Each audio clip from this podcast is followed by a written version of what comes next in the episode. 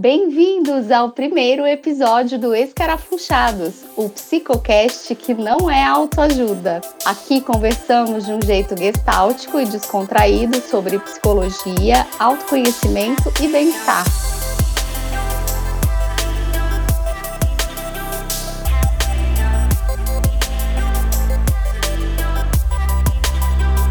Estamos felizes com esse primeiro episódio. E antes de mais nada, a gente vai se apresentar. Eu sou a Andrea, psicóloga há 15 anos, ariana com ascendente em Libra, de sotaque goiano, apaulistanado, gateira, amo tatuagens e sou a louca dos cursos de autodesenvolvimento. Isso aí, Andréia. Eu sou a Jennifer, também sou psicóloga. Alguns amigos dizem que eu sou a louca das planilhas e da organização. E já que a Andréia falou algumas coisas que ela ama, eu vou deixar registrado aqui apenas que eu sou do time do hambúrguer. Sobre as minhas buscas, uma delas é viver e ver a vida de uma forma leve. Hum, boa, Jenny. Eu sou a Patrícia, psicóloga clínica, paulistana de nascimento e caipira de coração. Moro na cidade, mas minha alma pertence às montanhas. Sou intensa, complexa e me viciei no hábito de escarafunchar a minha existência para poder acolher, entender e respeitar a existência do outro. Ah, que coisa mais linda! Eu sou o Marcelo, menino aqui do grupo, caçula do interior, adulto da capital, sou psicólogo e também acredito que o autoconhecimento é uma estratégia muito bacana para a gente viver uma vida com paz de espírito, autêntica, no aqui e agora.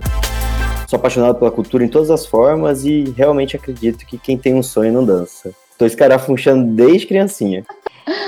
que legal. Bom, nós quatro, como vocês já viram, somos psicólogos e nos conhecemos num curso de especialização em Gestalt terapia.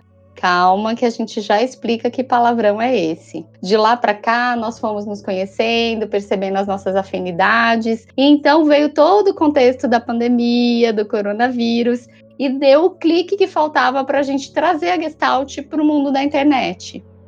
Para o público leigo em geral, quando se fala em psicologia, mais especificamente em psicoterapia, difunde-se muito apenas duas abordagens mais conhecidas: a TCC, que é a terapia cognitivo-comportamental, e a psicanálise. O que a gente quer mostrar aqui no podcast é que existem muitas outras abordagens teóricas que são igualmente benéficas e com bons resultados em tratamentos de saúde. A gente quer difundir e falar mais de Gestalt para o público em geral, porque a gente acredita que quem não se apaixona pela Gestalt é porque não ouviu ou não entendeu direito. Jenny, explica aí para os nossos ouvintes o que, que é a tal da Gestalt terapia. Olha, ideia, explicar, explicar mesmo, a gente vai fazendo isso ao longo dos episódios. Só que é muito difícil resumir o que é a Gestalt terapia, porque ela bebe de tantas fontes e tem tantos conceitos importantes que eu acho que a gente precisaria de uma série de episódios só para falar dela. Mas o que eu acho bacana ressaltar da Gestalt terapia é que ela é uma abordagem humanista, que foca bastante no aqui e agora, e isso está bastante em voga no momento, né? Ela foca também na tomada de consciência, nas relações e na potencialidade das pessoas. A proposta dessa abordagem é ajudar a pessoa a se tornar cada vez mais ela mesma, separando o que é dela e o que é do outro, conhecendo a sua dinâmica de funcionamento, seus conflitos, as suas limitações e também as suas potências. E na medida que a pessoa vai se tornando mais consciente, ela é capaz de fazer escolhas e de se responsabilizar por essas escolhas. E a Gestalt, ela, ela vai ajudar a gente a perceber alguns recursos, né, a desenvolver outros, e tudo isso para a gente dar conta da vida. Por ter toda essa base fundamentada no existencialismo, a Gestalt terapia tem uma visão de homem cujo processo de crescimento nunca vai acabar, e na fenomenologia também, que vai fornecer um método não interpretativo. Além do mais, a Gestalt ela vai ensinar para a gente um jeito de ser e de estar no mundo. Então, olha que abordagem maravilhosa é essa, pessoal. Não é à toa que a gente se apaixonou por ela. E assim como a psicanálise tem como seu nome mais conhecido Freud, a Gestalt terapia tem o Frederick Pearls, ou Fritz para os íntimos, como pai dessa abordagem. Pois é, Jenny, é verdade. O Pearls aparece como principal fundador da teoria da Gestalt, mas na real, essa abordagem foi criada através do encontro de sete intelectuais, que acabou ficando conhecido como o Grupo dos Sete. Um dos integrantes, inclusive, foi a Laura Pearls, mulher do Fritz. Pearls foi um médico alemão e conceituado psicanalista. Esteve imerso no universo da psicanálise por quase 30 anos, ao longo dos quais foi discordando de alguns pontos da teoria freudiana. Um dos temas questionados por Peirce foi em relação ao surgimento das resistências psíquicas. A comunidade psicanalítica, incluindo Freud, não considerou essa visão de Peirce e, a partir daí, decepcionado, ele foi seguindo suas próprias ideias, se aproximando de outros pensadores, que culminou no surgimento da Gestalt. Mas então o pessoal deve estar tá se perguntando o que que isso tem a ver com o nosso canal. Bom, Dé, começa que Gestalt terapia é o pano de fundo dessas nossas conversas por aqui, porque ela traz uma visão bastante bacana e apropriada para a gente pensar as nossas vivências e tá rolando nossa vida. Ela traz uma, uma visão de como a gente pode identificar e atuar nas nossas limitações e amarrações, como é que a gente pode desvendar e dar espaço para o nosso potencial integral, como é que a gente pode revisar a nossa história de vida, readequá-la, colocar o peso correto em cada evento. E assim também a gente vai se relacionando de maneira mais saudável com os nossos familiares, nossos amigos e com a sociedade como um todo, né? A gente vai fazer isso, a gente vai discutir gestalt terapia, trazendo alguns temas que são bacanas pra gente e que a gente também tem, é, tem vontade e é afim de falar, né? Como a reinvenção da nossa rotina agora em 2020, a gente vai falar sobre procrastinação, a importância da gente ter um plano B, a gente vai falar sobre relacionamentos amorosos, sobre medos, ou seja, a gente vai se aprofundar e investigar e então escarafunchar cada um desses temas. E aí vem a ideia do nome, Escarafunchados. O Pearls, que escreveu um romance autobiográfico, e aí esse romance autobiográfico chama In and Out the Garbage Pail, que foi traduzido para o português como Escarafunchando Fritz, dentro e fora da lata de lixo. Gente, será que a gente fala sobre como são feitas essas traduções no Brasil? Versão brasileira, Herbert Richards. Não, eu tô brincando. Mas os tradutores brasileiros foram muito BR colocarem escarafunchando, né? Se for pegar o pé da letra, enfim.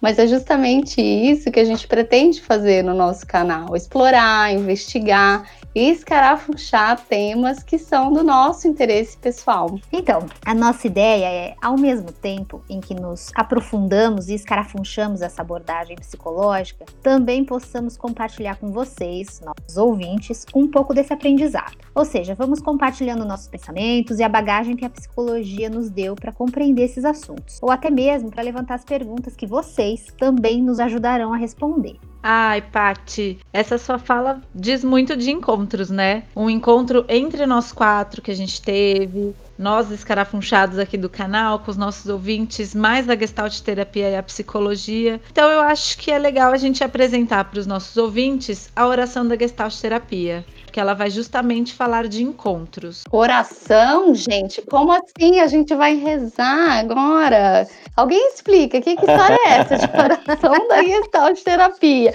Ficou assim, eu senti uma pausa dramática. vamos lá, vamos fazer uma oração. Vamos nos ater ao fenômeno, já que a gente está falando de Gestalt terapia, a Paty vai ler pra gente essa oração. E aí, Acho que ela vai falar por si só, ela vai se explicar por si só a oração, né? E ela hum. se explica mesmo, gente. Então vamos lá, oração da Gestalt Terapia. Eu sou eu, você é você. Eu faço as minhas coisas e você faz as suas coisas. Eu sou eu, você é você. Não estou nesse mundo para viver de acordo com as suas expectativas e nem você está para viver de acordo com as minhas. Eu sou eu, você é você. Se por acaso nos encontrarmos, é lindo. Se não, não há o que fazer. Gente, que coisa linda essa oração. Vai ser sempre atemporal. Poxa, que demais, né? Ao longo dos nossos episódios, a gente vai mergulhar, ou melhor, a gente vai escarafunchar essa oração que é um dos textos super importantes para nossa abordagem, né? Apesar de no primeiro momento a gente olhar para ela e parecer que ela é um texto que fala sobre egoísmo, sobre individualismo, né? Eu sou você, eu sou eu, você é você. Na verdade, ele está falando sobre responsabilização, sobre individualização também, sem diminuir a importância que as relações humanas têm em nossa vida. Muito pelo contrário. Para que tenha uma relação verdadeira entre dois seres, é preciso primeiro que, que a gente tenha uma vida autêntica com a gente, com awareness, ah, que é um conceito bacana que a gente vai discutir mais para frente também, autoconhecimento que eu compreenda as minhas potências, minhas, minhas potencialidades, minhas limitações. Caso contrário, eu não vivo uma relação, eu vivo uma confusão, né? Onde a gente não pode saber direito onde uma pessoa começa, onde outra pessoa termina. Então, por exemplo, quando eu não tenho esse contato interno e verdadeiro comigo mesmo, é muito mais fácil eu projetar no outro as expectativas que eu tenho sobre mim. É fácil ver isso, por exemplo, nas relações entre pais e filhos, quando algum desejo ou necessidade lá do passado desse pai não foi suprido. Esse desejo então se movimenta e gera uma expectativa para o filho, né? Por exemplo, não fiz esse curso específico na faculdade, acho que você, meu filho, tem que seguir essa carreira. Não fui um bom estudante, então meu filho será o melhor estudante que ele pode ser, o melhor estudante da sala. Marcelo, você usou essa palavra confusão, né? Me veio assim na mente dividir essa palavra e ver confusão né, de fundir duas partes, e essa confusão é isso. Eu não, não sei onde, onde sou eu, onde é você, onde começa um, onde acaba o outro, né? Exato, Jane, é bem isso. Esse texto ela fala bastante sobre esse assunto, né? O quanto que a gente não tem que viver ou corresponder aquilo que, é, que os outros querem sobre a gente. E os outros não têm que viver e corresponder aquilo que a gente quer sobre eles. Muito pelo contrário, né? A gente tem que ter sim uma autenticidade, uma realidade para que possa haver um encontro, para que a gente possa se relacionar de uma maneira sadia, bacana e na maior potencialidade de tudo isso, né? Enfim, a gente vai falar bastante sobre essa oração, né, Deia? Isso. Então, gente, eu queria propor um jogo. Um momento escarafunchando os escarafunchados. eu queria que vocês pensassem em situações da vida de vocês que se relacionem com algum trecho da oração da Gestalt. Seja um momento em que você viveu plenamente, seja onde você fez o oposto, né? Jenny, conta aí pra gente. Você consegue pensar em alguma coisa? Me jogando na fogueira logo de cara. Olha, o que me vem à mente, assim, né, de primeira, é a importância que a essência dessa frase tem quando a gente está falando de relacionamento afetivo, né? Eu preciso falar que eu adoro a oração inteira, mas aqui eu vou salientar a parte, eu faço as minhas coisas e você faz as suas coisas. Porque para mim isso é essencial para manter um relacionamento saudável. Eu acho que tem muita gente que se que perde essa individualidade e se perde numa relação confluente. Olha aí outro outro conceito legal da Gestalt. Então, eu sempre vou prezar por ter um tempo para mim, para eu fazer minhas coisas. Porque eu acho que não é porque é um casal que tem que fazer 100% das coisas junto, né? Sim. E Paty, você lembra de alguma situação sua? Ih, gente, eu já fiz tanta bobagem. Eu gosto de dizer que tem uma Patrícia pré-terapia e outra completamente diferente depois do processo psicoterápico, o que faz com que eu acredite muito no trabalho que a gente desenvolve. Enquanto eu não tinha muita consciência do modo como eu funcionava e das minhas necessidades, eu não me responsabilizava pelo que acontecia no meu mundo interno. Não me dava conta que esperava que o outro me suportasse independentemente do que eu fizesse. Principalmente nas relações onde temos certa garantia do amor desse outro. Aquela garantia que a gente nunca tem, mas pensa que tem. Um exemplo: bastava acontecer alguma situação que me deixasse frustrada que eu chegava em casa e descarregava tudo na minha família, como se eles tivessem obrigação de aguentar o meu mau humor e servir de depositários do meu incômodo.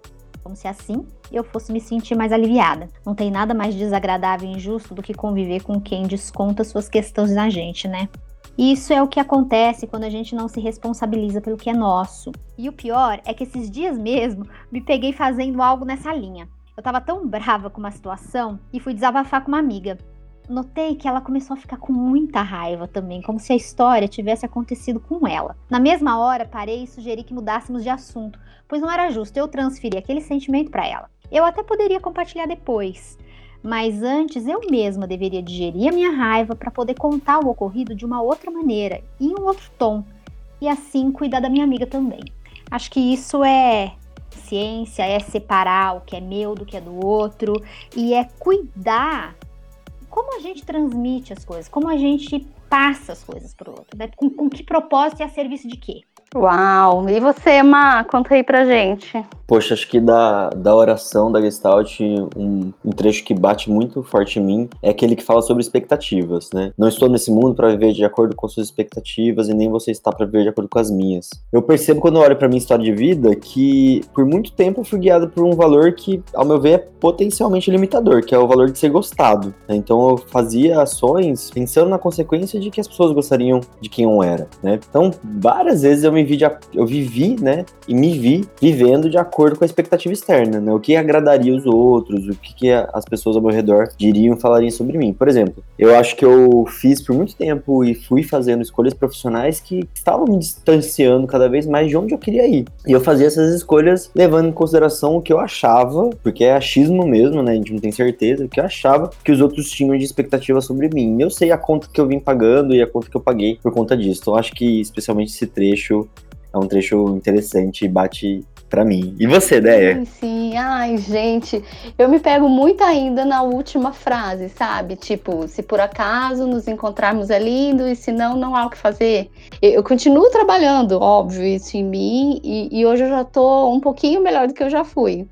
Mas eu sou dessas que demora a aceitar que não há o que fazer quando um encontro não se dá, sabe? Eu fico um tempão me perguntando por que, que não deu certo, por que, que fulano é assim. Eu fico indignada com algumas coisas, com algumas pessoas, situações que eu ainda não consigo compreender, né? E fico meio presa nisso. Mas é isso. Vou sempre buscando trazer esses processos para minha consciência, né? E trabalhar eles.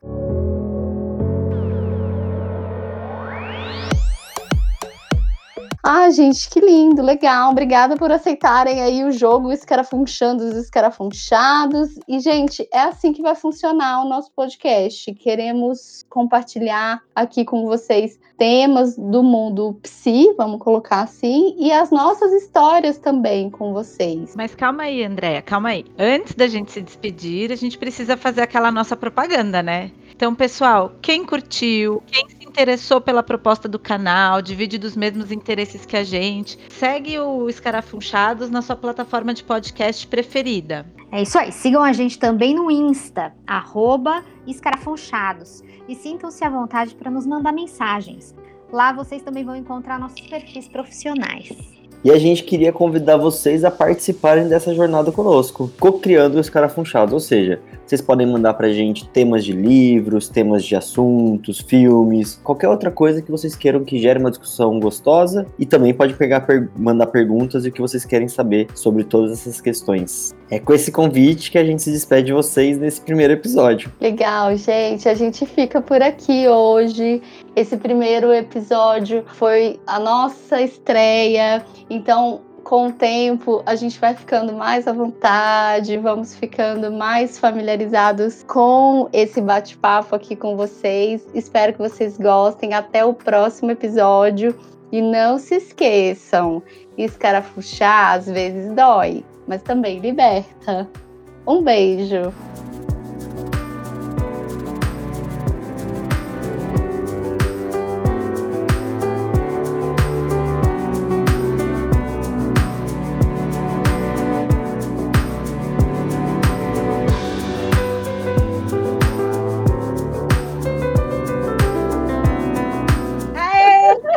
Ai, gente, escapou uma risada.